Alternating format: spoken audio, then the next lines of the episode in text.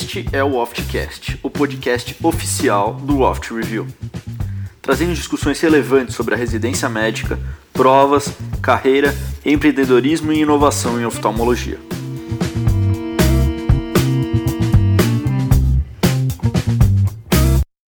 Bem-vindos, esse é o Oftcast, eu sou Tomás Minelli e hoje com o professor Bernardo e o professor Daniel vamos falar de Crosslink. Os nossos convidados hoje são a doutora Verônica Bresciani e o doutor Flávio Vilela. Doutora Verônica é médica assistente do HC, especialista em córnea e cirurgia refrativa. Doutor Flávio é médico e assistente da Clínica Oftalmológica do Hospital das Clínicas e é chefe do setor de lentes de contatos lá do HC. É, como eu já falei, o nosso clube do artigo hoje é sobre Crosslink e vamos discutir com os nossos convidados hoje um pouco das novas tecnologias que estão sendo implicadas no, no Crosslink e as novas aplicações dessa tecnologia no nosso dia a dia como oftalmologista. É, Tomás, é só é, para introduzir aqui o assunto, é, antes de mais nada, eu gostaria de agradecer a presença do Dr. Flávio e da doutora Verônica. É um prazer poder discutir é, sobre é, uma das doenças que eu acho que se a gente falar assim, olha, pensa em córnea, me fale cinco doenças aí para qualquer um, para o oftalmo ou para a população em geral, o ceratocone ele vai sair, o ceratocone vai sair no meio, né? É, eu acho que é uma das doenças que está é, tá mais aí na, na, na, em voga na, na área, né, na grande área da córnea. Né? Então, só para introduzir o assunto é, e lembrar aí os nossos ouvintes, né, o ceratocone é uma das da, clássica ectasia que nós temos da córnea. Característica fundamental aí é um afilamento progressivo dessa córnea. Ah, é uma doença com causa de, de origem multifatorial, é, tem relação com várias outras doenças, como, por exemplo, atopia, é, síndrome de Down, algumas doenças do colágeno. Tá? E, em geral, os pacientes se queixam muito de baixa de visão, uma baixa progressiva da visão, por quê? Porque a córnea começa a sofrer essas mudanças no seu, na sua forma, né? intensificação do astigmatismo da córnea, um astigmatismo de difícil tratamento, e que é, podendo até mesmo complicar com formação de opacidades corneanas e levando o paciente ao transplante. É, antigamente, muita, muitos pacientes, é uma, uma, porcentagem muito significativa, algumas pesquisas mostram até que chegava a 30% dos pacientes iam para o transplante, mas essa realidade mudou é, com o desenvolvimento da oftalmologia e com a aparição aí do crosslinking, que vai ser uh, o tema da aula de, da, dessa, desse, dessa sessão de, do Oftcast de hoje. Né, Bernardo? Como é que você poderia falar um pouquinho do Crosslink? É, primeiramente, só queria cumprimentar a Verônica, o Flavinho, dizer que é um prazer muito grande estar falando com vocês, pessoas que sempre ensinaram muito para a gente lá no HC e que agora vão ensinar aos nossos ouvintes.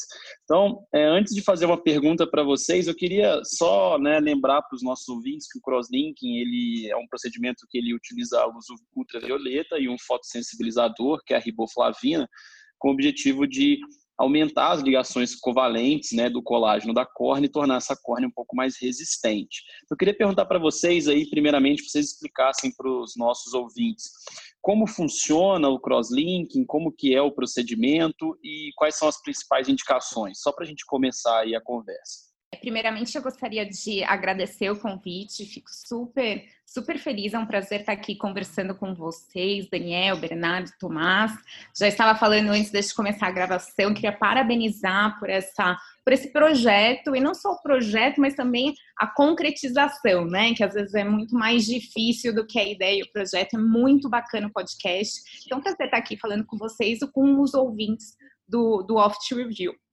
Bom, então crosslinking é, é um tema bem apaixonante, porque é muito rico, pode parecer uma coisa bem simples, mas a gente vai ver como ele é rico e como tem artigos recentes é, é, dinamizando qual que é o protocolo. Eu vou falar então, como você perguntou, como que é, o crosslinking acontece, como ele é realizado, eu vou falar do protocolo tradicional, né? O protocolo de Dresden.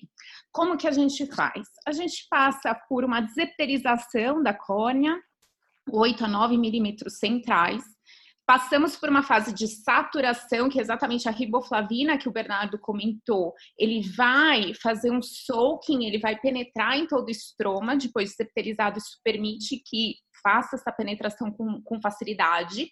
Passados 30 minutos de saturação, realmente a gente faz o tratamento com ultravioleta A, né? E esse tratamento são mais 30 minutos. Então, esse que é o procedimento, depois colocado a lente de contato terapêutica, e esse é o procedimento tradicional.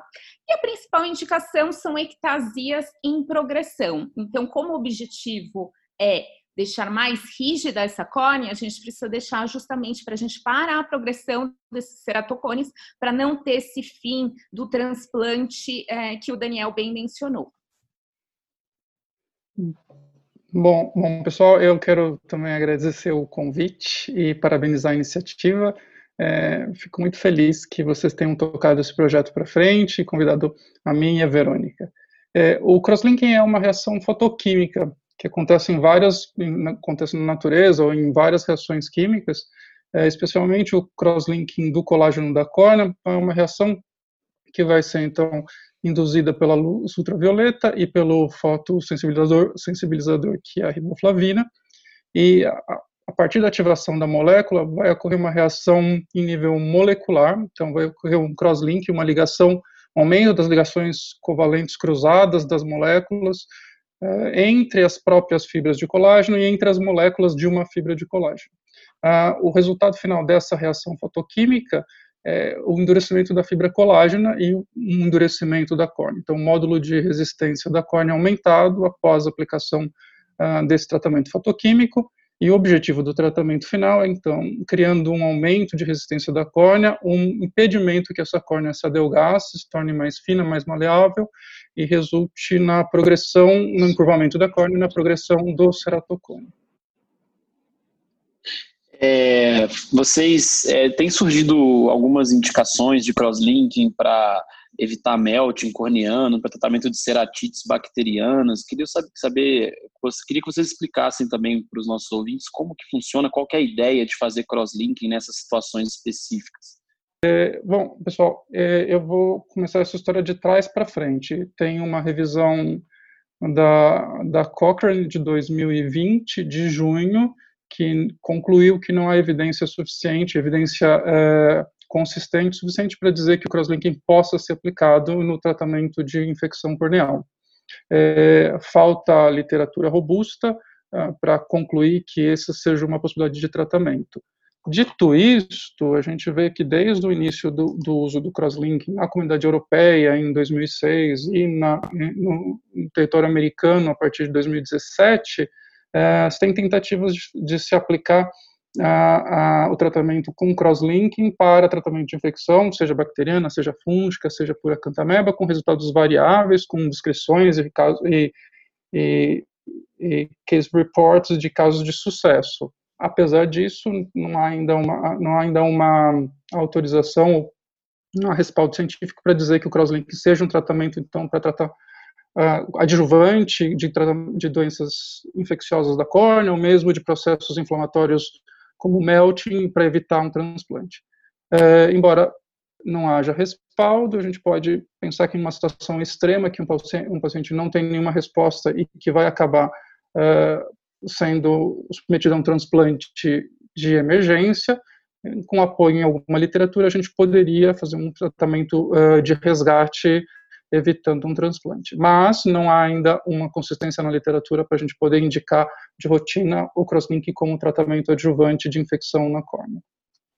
Ah, é importante dizer também que um dos riscos do crosslink é reativar, é reativar uh, doença herpética corneal. Portanto, em vigência de uma doença, doença herpética ou um paciente que tem um histórico de doença herpética, isso é quase uma, uma contraindicação absoluta de se realizar um crosslink em qualquer situação nesse paciente. É, não, perfeito, é exatamente isso. Na verdade, até para diferenciar né, na, na nomenclatura, até nos, nos estudos, para a gente falar a mesma língua, é, esse tratamento do crosslinking para ceratites infecciosas, principalmente, a gente denomina como PAC crosslinking. Então, realmente tem, uh, tem uma série de case reports Uh, mostrando que teve uma resposta tanto em ceratites bacterianas como fúngicas. Quanto mais superficial, ela tem um efeito é, melhor.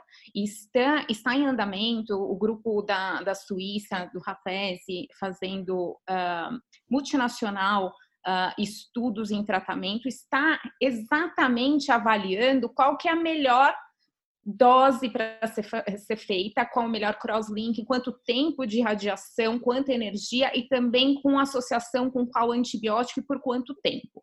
É um tema que realmente, no momento, a gente não é para ser aplicado na prática clínica, porque não, não existem dados suficientes na literatura para é, é, realmente firmar a eficácia. Porém, é muito interessante, sabe principalmente por quê?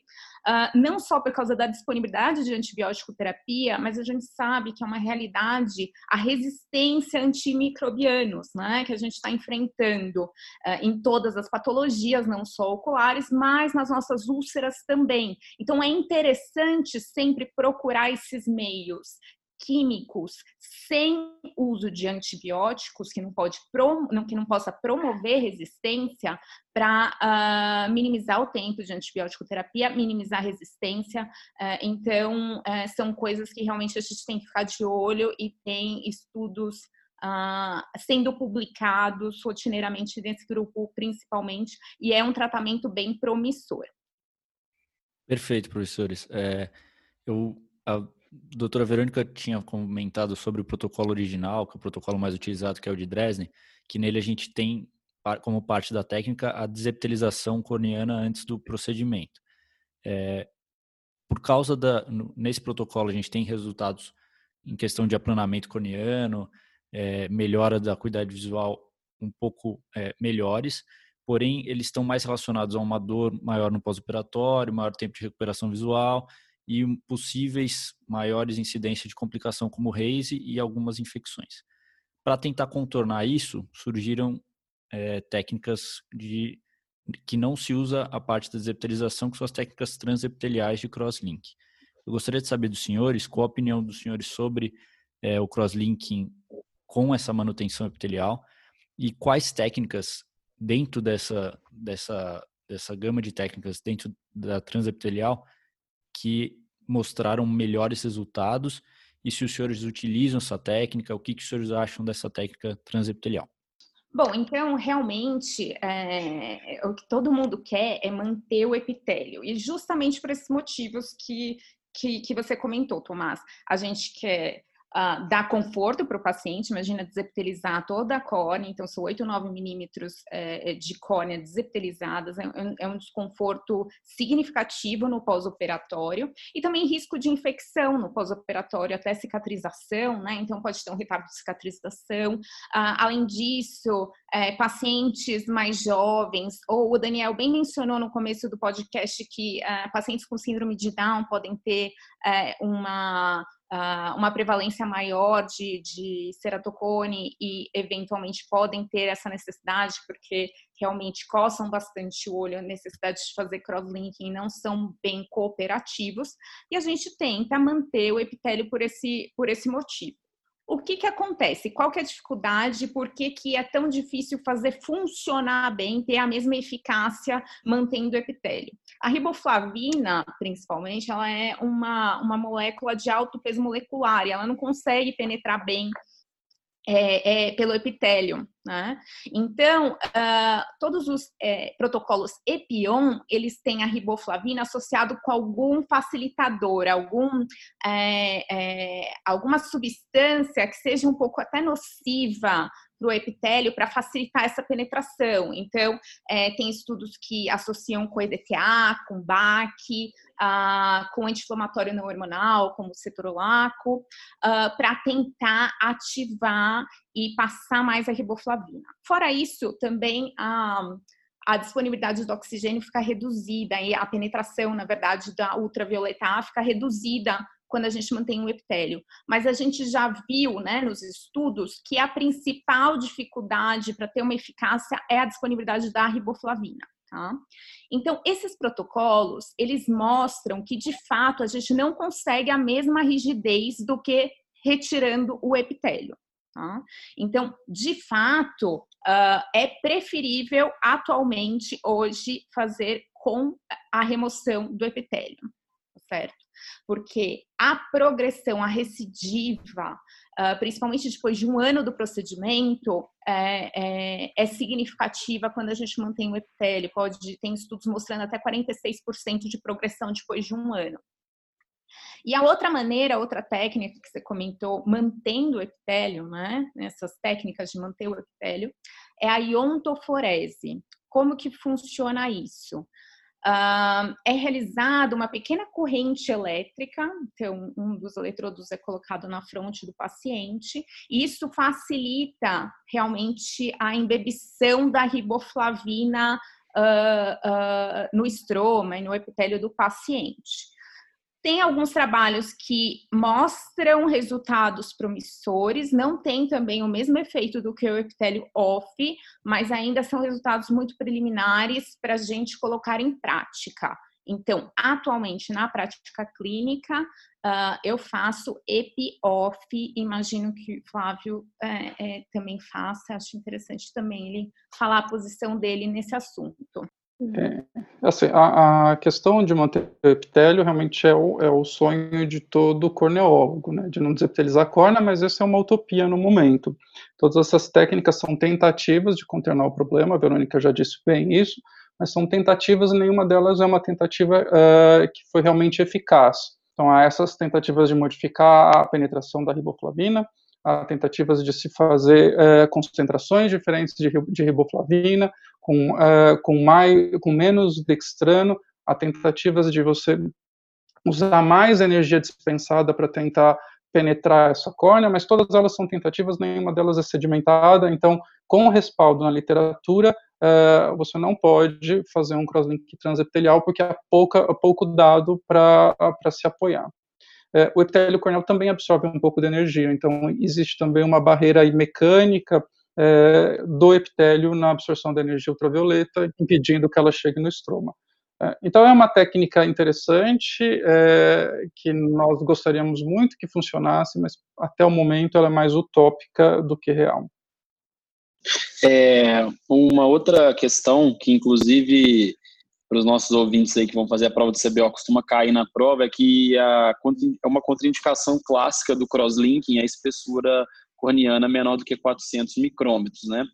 Então, nesse sentido, eles têm pensado em alternativas para para transpor esse problema, como riboflavina hipoosmolar, entre outros. Eu queria que vocês comentassem um pouquinho essa situação da espessura corneana, das limitações que isso implica no crosslinking e sobre essas alternativas, né, como que elas funcionam e qual que é o objetivo delas. Bom, a, a, radiação ultravioleta, uma vez aplicada sem o epitélio, ela vai penetrar o estroma corneal, é, a, a, dependendo, dependendo da quantidade de energia que for dispensada, ela pode penetrar até intraocular, com lesão da íris, lesão do cristalino. Então, há uma, uma energia limitante que se pode ser dispensada dentro do olho para não ter lesão. É, isso já foi calibrado no começo dos protocolos de procedimento, então sabe-se qual é a energia necessária a ser dispensada que seja capaz de criar o crosslink das fibras, o crosslink do tecido corneal sem causar lesão, lesão na córnea. É, e nesta pesquisa de se determinar a quantidade de energia também se determinou a quantidade de espessura é, com de segurança. Então é necessário que haja um residual de aproximadamente 250 micrômetros de estroma corneal é, para que não haja, para que a energia não atinja em níveis citotóxicos o endotélio da córnea. Então, a gente tem um limite que menos de 350 micrômetros seria impossível de se realizar o crosslinking. Deixando uma margem de segurança de 50 micrômetros, então se estabeleceu 400 micrômetros como um, um, uma espessura de segurança. É, mesmo assim, é, a gente sabe que há penetração de, de luz de ultravioleta dentro da, do, da câmara anterior, existe perda endotelial pequena, mas existe perda endotelial, e existem relatos de casos de, de destruição do endotélio e até de outras estruturas, é, em geral porque o aparelho está mal calibrado, a posição não foi, não foi realizada, a posição, o distanciamento do aparelho não foi realizado corretamente, então mesmo assim pode acontecer, e há uma variabilidade individual é, de sensibilidade, de, de citotoxicidade da luz.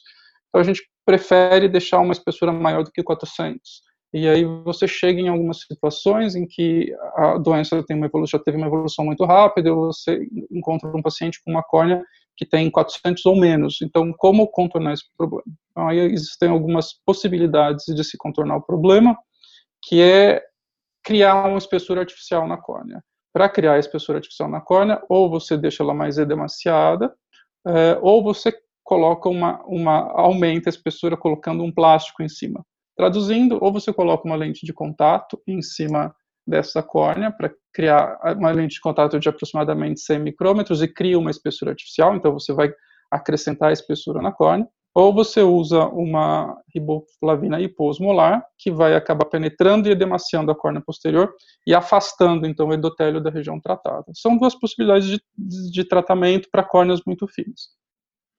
Duas considerações em relação a isso. A primeira é que é, você precisa pensar, pesar o custo-benefício. Então, a gente vai pensar nessas técnicas que criam uma espessura artificial quando você se depara numa situação em que a, contrapartida é indicar um transplante de córnea. Então, numa situação de uma doença altamente progressiva, num olho único, com hidrópsia contralateral, uma criança com uma evolução é, muito desfavorável, então você pode considerar correr um risco é, com essas técnicas porque são técnicas que também têm, suas, têm, sua, têm sua aplicação ainda é, pouco comprovada, na, comprovada no sentido de pouco apoiada na literatura. Então, existem publicações favoráveis, é, mas mesmo assim ainda não é o protocolo de tratamento de escolha e deve ser muito bem pesado, porque existe, mesmo criando uma espessura artificial, é, um risco de lesão endotelial embora haja publicações apoiando e conseguindo bons resultados com de, de estabilidade da doença após essa técnica, em, estas duas técnicas em córneas é, finas, é, mesmo assim são técnicas ainda que carecem de um, de um segmento de longo prazo. Eu queria só fazer uma pergunta. A diferença de usar uma lente de contato para a técnica transepitelial seria na embebição da riboflavina na, no estroma, que você conseguiria mais facilmente é, ia desepitelizar, manter, fazer a embebição da riboflavina sem epitélio e depois colocar a lente de contato, diferente da transepitelial que você teria mais dificuldade disso. É isso mesmo? É, é, transepitelial significa que você manteve o epitélio. Na, na, a, na colocação da lente de contato, você tirou o epitélio, você embebeu toda a córnea e aí você colocou uma lente de contato que não tenha filtro ultravioleta, então isso é importante ressaltar, porque se você colocar uma lente com filtro ultravioleta, você não vai deixar a luz penetrar. Então é uma diferença de técnica em relação ao epitélio on e epitélio off. Epitélio on é transepitelial, e aí e epitélio off é você retira o epitélio, e aí se você tem, quando você retira o epitélio, você perde mais espessura, aí você mede a espessura dessa córnea que foi retirado o epitélio, você vê que tem menos de 400, você usa você pode usar a embebição ou você pode completar como você embebe essa córnea e se você ainda tiver uma, uma, uma, uma espessura limítrofe, você pode adicionar uma lente de contato ou partir direto para a lente de contato, é, embebeu a córnea e colocou a lente de contato ou você embebe a córnea com hiposmo, hipo, hiposmolar, ganha espessura e faz o tratamento. Mas elas são técnicas de, epi, de epitélio retirado, diferente do transepitelial, que é com epitélio ah, sem, sem retirar o epitélio.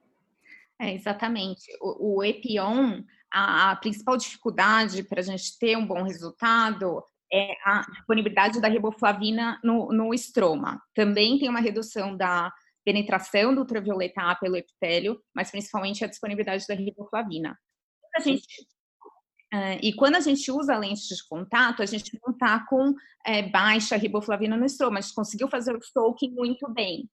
A dificuldade principal é a gente tem uma redução do oxigênio disponível, né, pela lente, e também a lente ela vai absorver também um pouco do ultravioleta A. Então tem essa, essas questões também a serem ponderadas.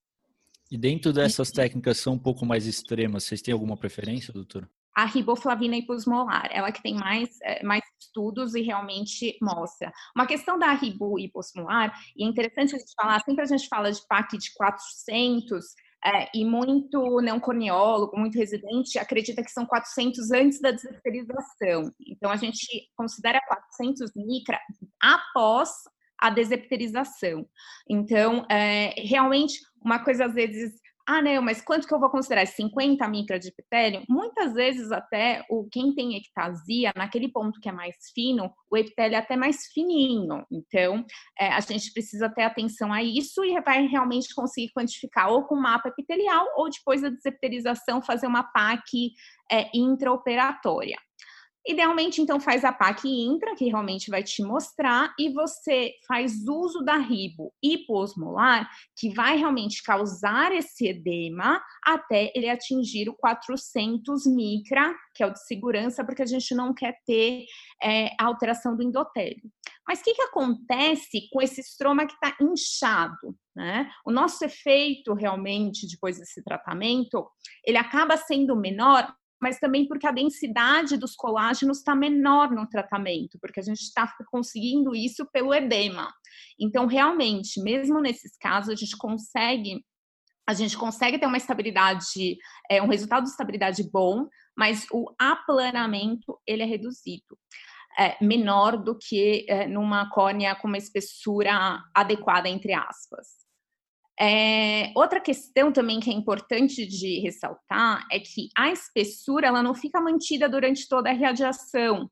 Como a gente está com sem o epitélio, a gente vai tendo o quê? Ressecamento e uma desidratação. Então, essa paquimetria inchada, ela não é sustentada. Uh, por isso, inclusive, que é interessante é, associar um protocolo acelerado nesses casos, para você ter menos tempo para é, desidratar essa córnea e não ficar menos de 400 e manter a, a, a, a pingando, né, topicamente, a riboflavina hipoosmolar durante o tratamento, para ter sustentado essa, essa espessura de 400 micra. Mas é, é a técnica de preferência atualmente para pax finas, é, riboflavina hiposmolar. Concordo com a Verônica, é hiposmolar, que a gente prefere nesses casos extremos. Na verdade, a gente prefere não ter um caso extremo ou não deixar o paciente chegar uh, nessa situação para indicar o crosslinking. Mas caso isso aconteça, é hiposmolar. Ela, ela falou muito bem, eu vou reforçar a importância da paquimetria, porque é, se você tiver um, um, um, mapa, um mapa paquimétrico ou uma paquimetria ultrassônica de 400, significa que você vai ter problema para realizar esse protocolo, esse procedimento. Por isso, você já vai preparado para uma córnea muito fina de se deparar com uma situação intra, de, de ficar mais fina ainda e precisar mudar de técnica de isoosmolar para hiposmolar.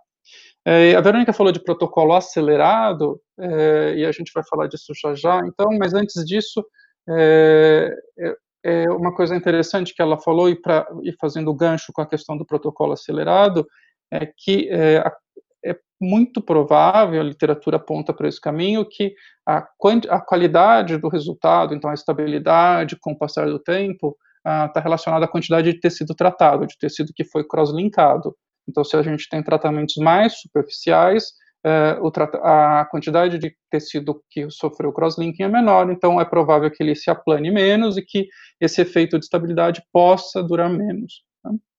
Agora, a Verônica falou de protocolo acelerado, então vamos entrar um pouco nesse assunto. O protocolo o padrão ouro de tratamento é o protocolo de Dresden, que ela já descreveu, mas depois de um tempo é, se aplicou, é, se observou, se hipotetizou e depois foi provado que eventualmente mudando a fluência e o tempo de aplicação do, do ultravioleta, baseado numa lei, numa lei de fotoquímica, então eu aumento a energia dispensada, é, eu aumento a energia dispensada, eu diminuo o tempo de, de radiação e eu consigo a mesma quantidade de energia final, então se pensou, então em vez de irradiar esse olho por 30 minutos, vamos irradiar esse olho por menos tempo, aumentando a fluência do ultravioleta e conseguindo a mesma quantidade de energia. E a partir dessa hipotetização é que se criou os protocolos de tratamento acelerado. Então, os, protocolos de tratamento acelerado diferem do protocolo padrão, que é o protocolo de Dresden, em reduzindo-se o tempo, é, aumentando-se a fluência da, da, da energia ultravioleta e se conseguindo a mesma quantidade de energia final.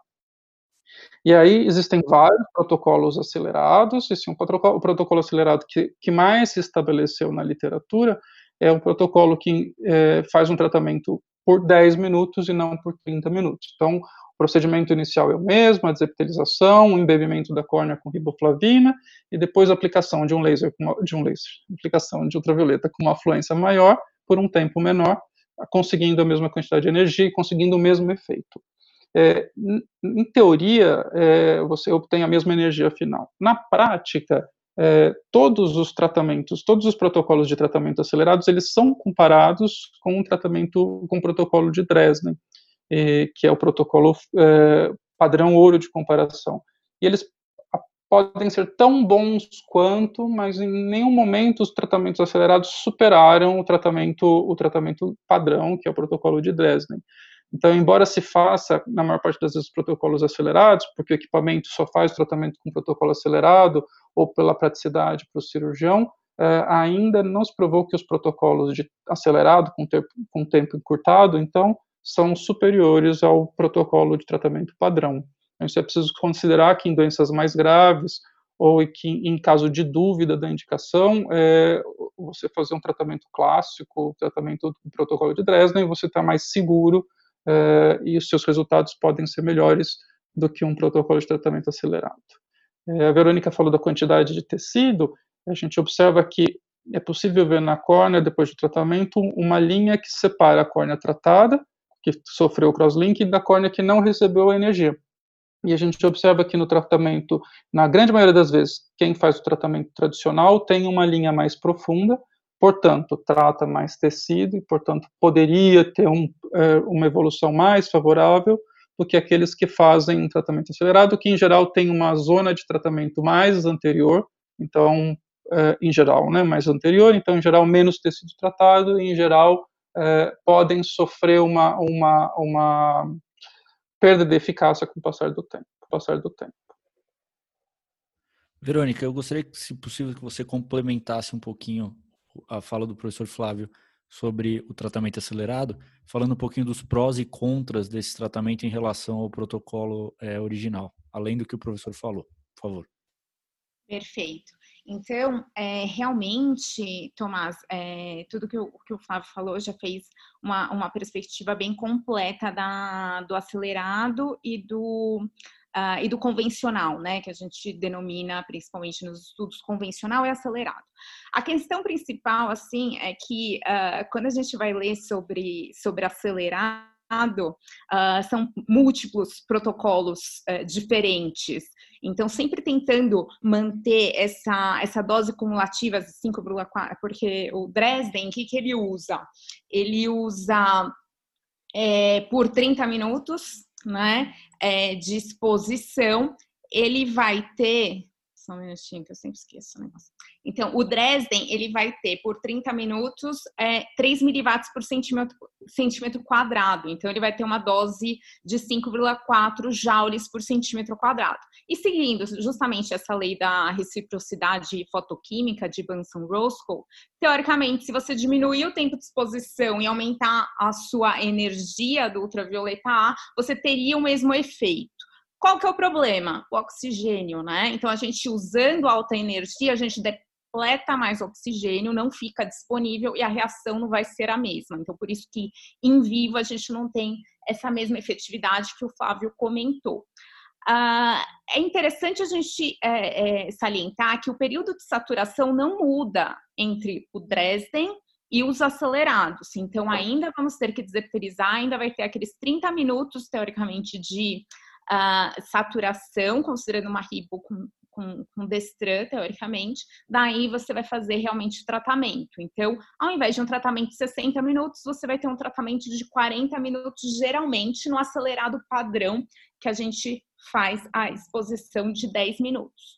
Só que tem muitos estudos falando de ultra acelerados, fazendo uma energia super alta por 5 minutos, é, é dos mais múltiplos possíveis para manter essa energia acumulada de 5,4 joules por centímetro quadrado. Até isso dificulta a comparação, porque se você for fazer uma revisão sistemática, se tiver protocolos muito díspares, são minimamente díspares, você não consegue fazer essa análise adequada. Por isso, convencional de Dresden, ele está bem estabelecido, porque realmente tem uma série de trabalhos analisando o mesmo protocolo bem padronizado, e ele realmente funciona, faz uma linha de demarcação, ele inclusive consegue o aplanamento. Só que a gente precisa é, primeiro deixar bem claro qual que é o nosso objetivo no crosslinking a gente quer que tenha um aplanamento, a gente quer realmente mudar a refração do paciente. O objetivo principal, primário do procedimento é estabilização. A gente não quer deixar com que esse ceratocone progrida. E no protocolo acelerado de 10 minutos, tá? Não nos ultra acelerados, esses realmente a regressão ela é frequente. Mas no acelerado de 10 minutos, a gente consegue sim é, uma, um, uma estabilização topográfica.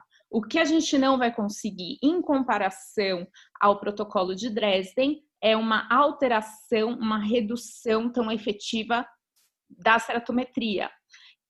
Mas às vezes isso nem é, é, é não é o nosso, não é o que a gente quer. Muitas vezes a gente está frente a um paciente que tem um ceratocone inicial, uma curvatura não alta, e a gente não quer esse aplanamento que às vezes o protocolo de Dresden pode dar. Então, o acelerado ele consegue manter a ceratometria mais estável até no pós-operatório, mas de fato a linha de demarcação ela não é tão clara e não é tão profunda.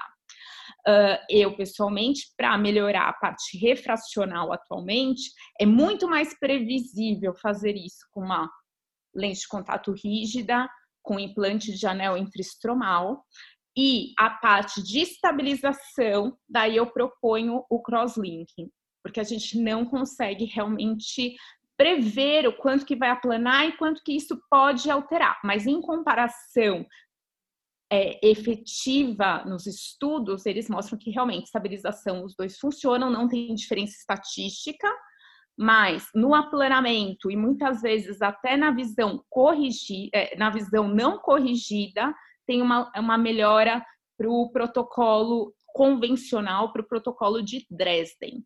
Tá? Uh, bom, então, até complementando tudo isso que o, que o Flávio comentou das, das PACs finas, é, é aquela pergunta do, do milhão de dólares, né? E a gente tem vários médicos oftalmologistas, vários centros pelo mundo estudando alguma maneira da gente fazer um tratamento que une eficácia e segurança, né? Então, eficácia na, para, para a progressão, é, eventualmente até no aplanamento da córnea, uh, mas também segurança, principalmente pensando na, na câmera anterior e no endotélio. Então, até outras ideias para não usar lentes de contato, por exemplo.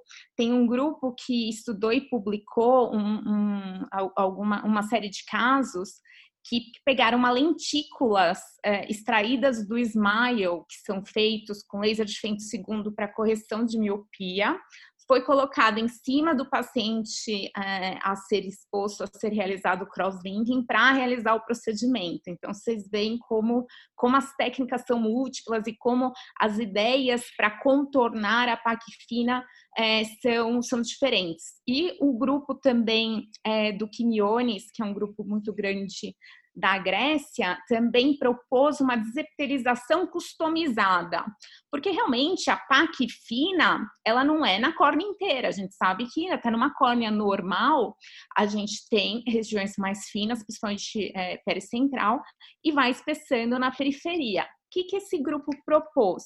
Vamos desepitelizar toda a córnea e deixar uma ilha naquela região do ápice, na região mais fina. Então, faz essa desepitelização customizada e aplica a, a, o crosslinking. Mas teve alguns casos de, de lesão endotelial. E, na realidade, você está diminuindo o efeito justamente na região que tem mais uh, prejuízo biomecânico, né? E realmente, depois da, do procedimento, viu-se que a linha de demarcação era mais nítida na região que havia sido feita a deserterização e na região do ápice ela não era tão, tão profunda. E finalmente, aí sim é um, uma, um protocolo que uh, vale a pena ficar, ficar bem de olho, pelo menos parece bem promissor, é do tratamento individualizado. Como é isso? A gente sabe que dosando a energia e o tempo de radiação, a gente vai ter uma linha de demarcação mais ou menos profunda. Então, é, o grupo do Rafese também lá da Suíça está é, preparando um nomograma sugerindo qual a fluência, qual tempo de exposição usar a depender da espessura pré-operatória do paciente. Então, a gente realmente não faz um uh, one size fits all, um procedimento para todos, fica realmente individualizado para aquela espessura, qual vai ser, uh, a gente vai ter uma margem de segurança uh, para o procedimento e com eficácia comprovada, que eles estão uh, ainda em estudos, mas então, já mostraram isso em, em, em coelhos, eu acredito, e agora estão fazendo, uh, estão estudando em humanos para publicar esse nomograma. Então, vale a pena ficar de olho, porque eu acho que isso pode ser interessante. Agora eu vou fazer igual o jornalista em entrevista coletiva e vou fazer duas perguntas em uma, aí cada um responde uma aí. É, primeiro eu queria perguntar sobre o crosslinking em crianças, né? Porque se não me engano o FDA ele só autoriza o crosslinking em, em pessoas assim, em crianças acima de 14 anos, mas vários estudos já mostraram parece segurança em crianças menores e eu acho que é interessante a gente comentar sobre isso. Né? Parece que alguns né, alguns estudos indicam a realização do crosslinking assim que se faz o diagnóstico nas crianças, né? E a outra pergunta que eu queria fazer é, é sobre os critérios de progressão, né? A gente fala que a gente faz o crosslinking nos pacientes que têm ceratocone em progressão. Mas eu acho que isso aí, esses critérios de progressão, às vezes não ficam muito claros, eu acho que variam bastante de serviço para serviço. Então, eu queria que vocês comentassem o que, é aceito de um modo geral como critério de progressão e qual, qual o intervalo de tempo para você determinar essa progressão, por favor. Bom, pessoal, é o seguinte: progressão em ceratocone é um mistério que ainda não foi elucidado na, na literatura.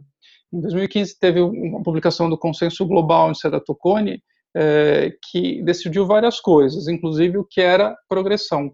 Mas na hora de decidir o que era progressão, eles foram bastante abertos, assim, não houve um consenso em dizer objetivamente, numericamente, sendo mais sendo mais claro, o que era progressão. Então, em 2015, foi considerado progressão aumento da curvatura anterior, aumento da curvatura posterior, perda de espessura corneal, e piora da qualidade visual do paciente. Então, esses são critérios que foram considerados em 2015 no consenso global como progressão de ceratocone, mas em números, quanto significa isso, não ficou muito decidido.